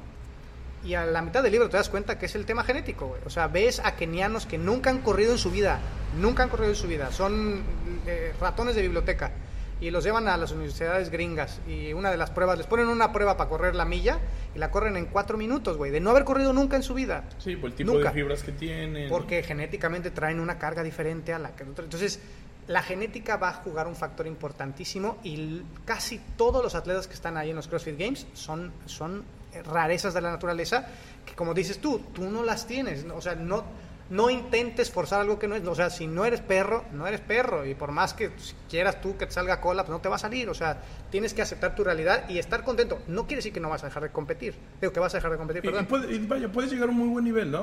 O sea, puedes llegar a un buen nivel y ser competitivo y pasártela bien y demás, pero eso no significa que estás obligado a levantar lo que levanta Héctor Morales, o sea, no estás obligado a hacer eso. Lo mismo pasa con, con un Phelps, ¿no? Que tú evalúas los grados de flexión de su tobillo y obviamente ese güey tiene aletas. Por más que quieras y le busques y le muevas, pues nunca lo vas a alcanzar. Sí, y es, y es entender, o sea, yo, yo siempre lo he platicado y siempre lo digo cada que he hablado con alguien en el podcast, o sea, yo si mi sueño, porque mira, la pasión es un, es, eh, tiene que tener tres componentes. La pasión no nada más es lo que te apasiona. O sea, la pasión tiene que tener tres componentes. El primero es que seas bueno, ¿no? Que seas bueno. El segundo es que te guste lo que haces, porque no necesariamente yo conozco gente que es muy buena en lo que hace, pero no le gusta, no le gusta hacerlo. ¿sí? Y el tercero es que puedas monetarizarlo para que puedas vivir de ello. Sin esos tres componentes no se puede llamar pasión, porque entonces si no es un hobby. ¿okay? Para poder ser bueno en un componente, por sobre todo hablando deportivamente, tienes que tener las características morfológicas que te pide ese deporte. Yo, cuando era chavo, jugaba básquetbol. Yo mido 1,65, güey. O sea, en algún momento tuve que decir, güey, o sea, soy muy dietro y boto el balón súper chingón y lo que quieras, pero mis capacidades, o sea, mi morfología no me da para poder desempeñarme en el más alto nivel y voy a ser bueno y voy a poder tirar de tres bonitos y lo que sea. Por la posición un movedor. Un movedor, pero un movedor de, a lo mejor de la selección del, del pueblo. Pero ya cuando vas escalando las posiciones tienes que empezar a entender y tienes que tener esta conciencia de decir, yo no estoy hecho para este deporte. Estoy seguro que estoy hecho para otra cosa. Estoy seguro que a lo mejor yo podría ser futbolista o podría ser a lo mejor de otro deporte. Pero hay ciertos deportes que por más que te apasionen, y eso tienes que entenderlo y no empezar a errar y decir, bueno, no tengo los componentes morfológicos para llegar a donde tengo que llegar, vamos a probarle con el chocho, ¿no? Y poner en riesgo tu salud a lo pendejo para ganarte una competencia de, de 3 mil pesos. Y realmente los atletas que están intentando, eh, que nos están escuchando y que están intentando utilizar esteroides o que están utilizando esteroides, entiendan que no es el camino y entiendan que más adelante se van a arrepentir de haberlos utilizado porque no van a llegar a donde quieren llegar. Si no tienes la capacidad y no tienes las cualidades, aunque utilices todo el chocho del mundo, y lo dicen los fisioculturistas profesionales, ¿eh?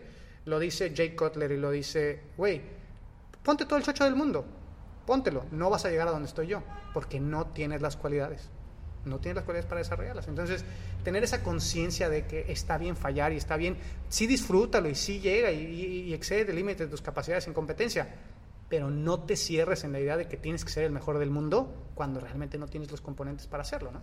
Sí, nada más también hay que tener, bueno, yo, yo lo opino así, hay que tener mucho cuidado entre ser realista porque a veces, a veces ser demasiado realista también es un, buen camino a ser mediocre, ¿sabes? Hay mucha gente que dice, no, pues yo no nací para esto, pues mejor no hago nada. Entonces también hay que tener mucho cuidado de si está bien que estés ubicado en tu realidad, pero también puedes modificarla hasta cierto punto. Yo a mí normalmente me gusta decirle a mis atletas que los enfrento a su realidad para que tengan la oportunidad de cambiarla, ¿sabes? O sea, obviamente no les vas a, no les vas a mentir que vas a hacer la gran cosa, pero o sea, sí, el realismo es importante. Yo siempre he tenido la, idea de que para poder eh, conseguir cosas grandes tienes que ser un soñador y a la vez un realista. Ser un soñador y decir, esa meta está imposible de lograr y ser realista de cuáles son los pasos que tienes que llegar para, para conseguirla. Pero también ser realista de que hay cosas que no puedes hacer. O sea, entenderlo y está bien, y está bien. O sea, hay gente, yo estoy seguro que el número uno de CrossFit, el Matthew Fraser, hay un chingo de cosas que no puede hacer. Sí, claro. Hay un chingo de cosas y seguramente no puede tocar bien el violín y seguramente no puede eh, dibujar y seguramente no puede... O sea, entender cuáles son las cosas que a ti te hacen ser grandioso en lo que haces, cuáles son las cosas que disfrutas y cómo las podrías convertir en, en maneras de vivir, eso va a ser el camino que podrías tomar el resto de tus días, ¿no? Pero muchas veces nos enfrascamos en, tengo que ser muy bueno en lo que estoy haciendo ahorita porque si no, no soy nada en la sociedad. Si no, o sea, si no tengo muscle ups, entonces, y yo lo veo, y lo veo todo el tiempo con mis atletas, están frustradísimos porque todavía no tienen muscle ups. Pero frustrado de qué, güey? O sea, si no existieran los muscle ups, ¿qué sería de tu vida? O sea, ¿qué harías? Sí, no, de alguna manera ellos creen que aumenta su valor como persona. Exactamente. Te, sientes que esos componentes te dan valor como persona, cuando en realidad lo que te da valor como persona son los valores. ¿no? En realidad es todo lo aquello que le aporta valor a tu vida. El muscle up no le aporta valor a tu vida, te hace sentir bien. Y realmente hablando de fitness, el muscle up no es un movimiento funcional, ¿no? Realmente es un mm. movimiento atípico que no, no le aporta nada realmente a tu vida cotidiana. Entonces entender esta realidad de que los esteroides no es la clave, la clave es tener conciencia de lo que uno es, llegar hasta el límite donde uno puede llegar y cuando uno llega a ese límite después decir, bueno, ahora qué toca, qué sigue, qué puedo seguir haciendo, ¿no? Porque tampoco quiero que la gente, como dices tú, termine diciendo, puta, pues ya no, pues mejor me voy en, estoy en intermedios, mejor ya no voy a hacer CrossFit, ¿no? Y sabes qué es lo que pasa, alguna vez mi entrenador me lo dijo a mí, me preguntó platicando así de, profesor Gerardo, mi, mi este, me preguntó una vez, bueno, o sea, ¿tú qué quieres lograr? O sea, ¿cuál es tu sueño, no? Dije, no, es que yo quiero ganar un nacional. Ok. Y ya te pusiste a pensar qué, va o sea, qué vas a hacer cuando logres esa, esa meta. Porque alguna vez también tuve la oportunidad de leer un libro de Raúl González, este marchista, no sé si lo ubicas. Sí, sí. Este, y él decía que precisamente el camino que tú, que, que tú eliges para llegar a tus metas, pues debe de darte algunas herramientas para después poder vivir bien. Y sí, hay mucha gente que llega a su meta y después es, ¿y ahora? Como los pececitos de Buscando a Nemo, ¿no? Que se la pasan todo el tiempo queriendo salir de la pecera, salen de la pecera, están en el mar y, ¿y ahora qué? ¿No? O sea, ya saliste, ya consiste tu, tu objetivo y después ya te subiste al podio, estás en el cheque con tu cheque hasta arriba y luego mucha gente se deprime después de, después de que sucede eso porque llevas toda una vida buscando algo. Y en los peleadores se da mucho, ¿no? En los peleadores se da mucho la depresión post-competencia, cabrón. Sí, o sea, una vez que lo conseguiste, ¿qué pasa? Sí, se me acabó mi razón de vivir, ¿no? Por la que yo me levantaba. Sí, entender que yo te estoy leyendo un libro muy bueno que habla de, habla de negocios, habla sobre todo de, de componentes de franquicias y ese tipo de cosas. Y decía, el punto número uno para que tú puedas desarrollar un buen negocio es entender que el negocio no es tu vida, güey. Ese es el primer punto. O sea, una vez que entiendas que el negocio no es tu vida, vas a poder empezar a desarrollarlo de manera que le traiga crecimiento a él, pero que no a detrimento tuyo, ¿no? Y lo mismo podemos aplicarlo a los atletas. O sea, tú no eres el CrossFit, tú no eres tu Snatch, tú no eres tu Muscle Up. Tú eres otras miles de cosas. Si mañana el CrossFit se desaparece y lo cierran, como pues, puede pasar, como los, regionales, a muchos de nuestros atletas que estaban peleando por eso, en un día su meta se les acabó, ¿no? Adiós. Y adiós. Entonces, realmente tener conciencia de que somos mucho más allá que esos pequeños componentes y eso nos va a traer mucha más plenitud a, largo plazo, ¿no? Por eso es que yo creo que no deberíamos de seguir utilizando esteroides. Nadie de los que está utilizando esteroides ahorita va a llegar a donde cree que quiere llegar en realidad, porque no va por ahí. O sea, es lo que estábamos diciendo, ¿no? O sea... Ni siquiera has alcanzado tu potencial natural. Ni siquiera has alcanzado tu potencial natural. O sea, ni siquiera sabes hasta dónde puedes llegar. Y la mayor parte de la gente que está utilizando, la mayor parte de la gente está dispuesta a hacer de todo para llegar a sus objetivos sus objetivos de entrenamiento, menos entrenar bien. Menos lo que tienen que hacer. O sea, lo, del siempre, lo, mismo pasa con las dietas, ¿no? Todo el mundo está dispuesto a tomar agua de chía, esto lo otro, pero, pero, nadie está dispuesto a comer bien. Sí, completamente. haces de todo antes de lo primero que tienes completamente. que hacer. Estamos muy metidos. Yo, o sea, yo te lo digo porque también soy ser humano y también tengo mis fallas en ese, en ese sentido y de repente me doy cuenta y cuando hablan conmigo los atletas y me dicen, coach, ¿cómo ves este, si, si empezamos con un pre? ¿Por qué no empezamos por dormir bien? Para que no estés todo pinche jodido mañana en la mañana y tengas que tomarte un pre para poderte prender. ¿Por qué no empezamos por las cosas básicas y fundamentales que te van a traer muchos más beneficios, ¿no? Porque entonces estamos empezando, estamos empezando por el final, estamos empezando por el último recurso, ¿no? Y, mentalmente eso no transfiere bien a todas las áreas de tu vida. Si tú empiezas bien desde el núcleo, desde la base, con fundamentos, principios y valores, a desarrollar personas y atletas, eso transfiere a, otras áreas de su vida. Cuando se les llega el cheque, cuando se les acaba la meta, pueden transferir a la siguiente meta sin ningún problema, porque han hecho, saben lo que cuesta. No, y te dejó lecciones. A mí la verdad es que una de las cosas más padres que me dejó mi carrera deportiva no es otra más que darte cuenta de que necesitas disciplina para lograr tus metas de que no darte por vencido es, es, es, mucho la clave de, la mayor parte de las cosas. O sea, se acaba tu carrera deportiva, pero te dejó algo. O sea, no te dejó nada más las medallitas porque esas pues, ahí las tengo colgadas y guardadas. Y pues, la verdad es que eso, eso, no, eso no es tan importante, pero te dejó una cantidad impresionante de amigos, una cantidad impresionante de viajes, de experiencias. Eso es lo que vale las cosas. Tú pregúntale a la mayoría de las personas qué le gusta de ir a una competencia y te va a decir, es que me encanta la oportunidad de ver a mis amigos que no veo siempre, a mis amigos de Monterrey, a mis amigos de Guadalajara, de Veracruz, y juntarse con todo ese tipo de personas que no ves muy seguido y que todo el mundo tiene los mismos objetivos y el, mismo hambre de, competir un rato y de pasarte un buen tiempo. Y por eso es que decíamos que era tan importante pues la experiencia. Claro, pues digo, regresando otra vez ya al tema antes de que nos vayamos. Femex ¿qué le, qué le depara la Femex Fit ahora hacia adelante a partir de este momento? Eh, ¿Tú cómo te sientes en la FemexFit siendo el... ¿Cuál es tu posición dentro de la FemexFit? ¿Cómo, se, ¿Cómo te definirías? Pues yo soy el presidente de la... siendo el presidente, ¿cómo te sientes con el camino que han recorrido? ¿Cómo, ¿Cómo te sientes con el camino que les hace falta? ¿Y hacia dónde van? Pues mira, la verdad es que todavía no estoy, no estoy satisfecho todavía con, con, lo que llevamos. A mí, me hubiera a mí me gustaría avanzar más rápido, pero también estoy consciente de que el crecimiento tiene que estar estructurado. Entonces muchas veces quieres ya empezar a sacar afiliaciones y aquí y allá y dar cursos y esto y el otro, pero eso no es la parte más importante si no tienes una base sólida. Entonces, este año y medio llevamos formando bases sólidas, manuales, reglamentos, muchas cosas que, que a lo mejor no se ven, pero que si no las haces, pues son los cimientos de tu casa y estamos poniendo los cimientos de la casa eventualmente ahorita, pues ahorita ya vamos a empezar a ver todo el procedimiento para, para, calificar en septiembre al Mundial de Suecia y el reto es buscar buenas opciones de financiamiento para que los atletas puedan viajar, porque pues no es un viaje barato y que, siempre buscamos mucho o poco buscar recursos para que ellos puedan ir y pues está, seguir cumpliendo estándares tanto nacionales como internacionales. Em, empezar a tener el reconocimiento del gobierno, del gobierno federal, de los gobiernos estatales, todo este tipo de cuestiones que, que son importantes para el deporte. O sea que todavía va para largo, todavía esto del desarrollo está todavía muy en, en, sus primeras etapas, ¿no? De lo que pues se viene. Es una federación joven. Muy joven, todavía. Y es un deporte aún más joven, entonces, pues no hay prisa, es, es importante tomar pasos cortos pero pues sólidos. Y tú mejor que nadie sabes que aquí en México es aún más complicado porque la grilla existe en todos lados. Entonces, hay muchas veces que no necesariamente el problema es lo que estamos haciendo, pero el problema es que lo estoy haciendo yo y no tú, ¿no? Y mucha gente juega con el rollo de que eh, ellos quieren ser el protagonista y si no es el protagonista él, pues nadie más, cuando la manera más sencilla de hacer las cosas es pues hacer equipo. Afortunadamente hay gente muy capaz en México, pero desafortunadamente pocos estamos dispuestos a trabajar. En sí, no tenemos, no tenemos ese esa mentalidad de emprendedora de alguien más lo tiene que hacer, ¿no? No lo tengo que hacer yo.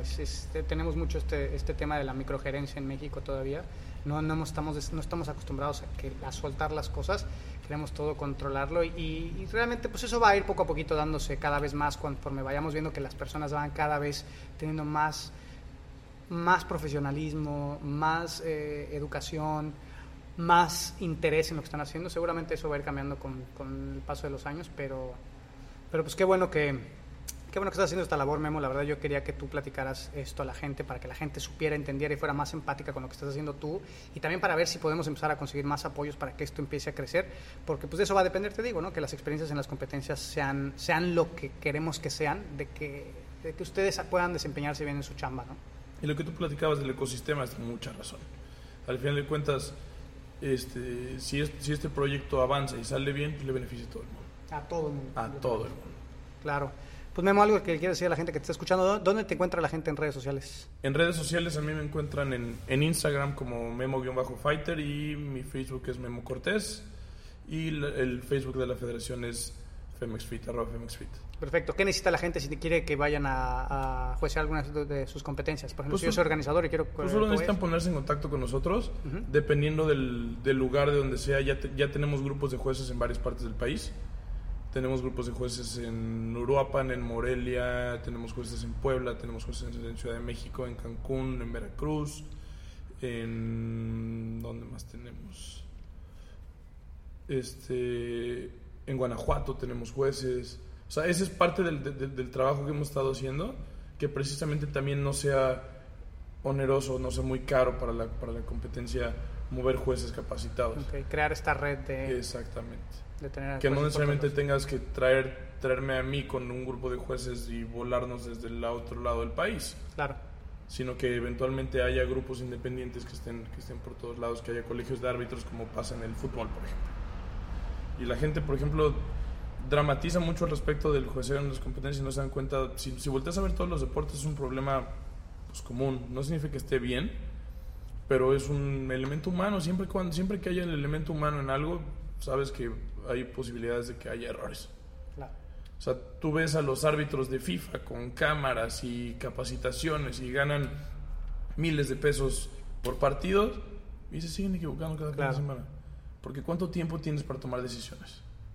Al final de cuentas tienes un margen muy corto para tomar decisiones, para tomar apreciaciones y la mayor parte de las veces son errores honestos.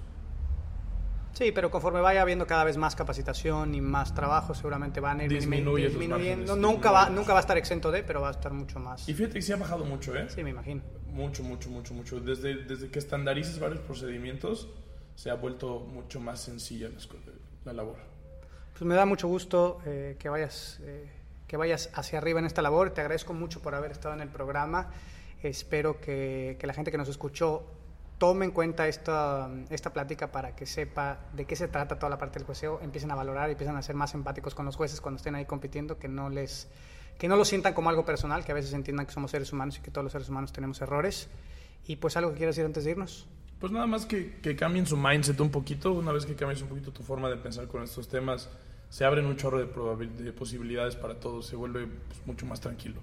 Que se den cuenta de que todos estamos en este deporte porque lo amamos y nos divertimos y todos somos necesarios. Los competidores son necesarios, los coaches son necesarios, los organizadores de las competiciones son necesarios y los jueces que son el, el- el enemigo, por así decirlo, pa- para ellos, pues son necesarios para que tú puedas hacer tu competencia.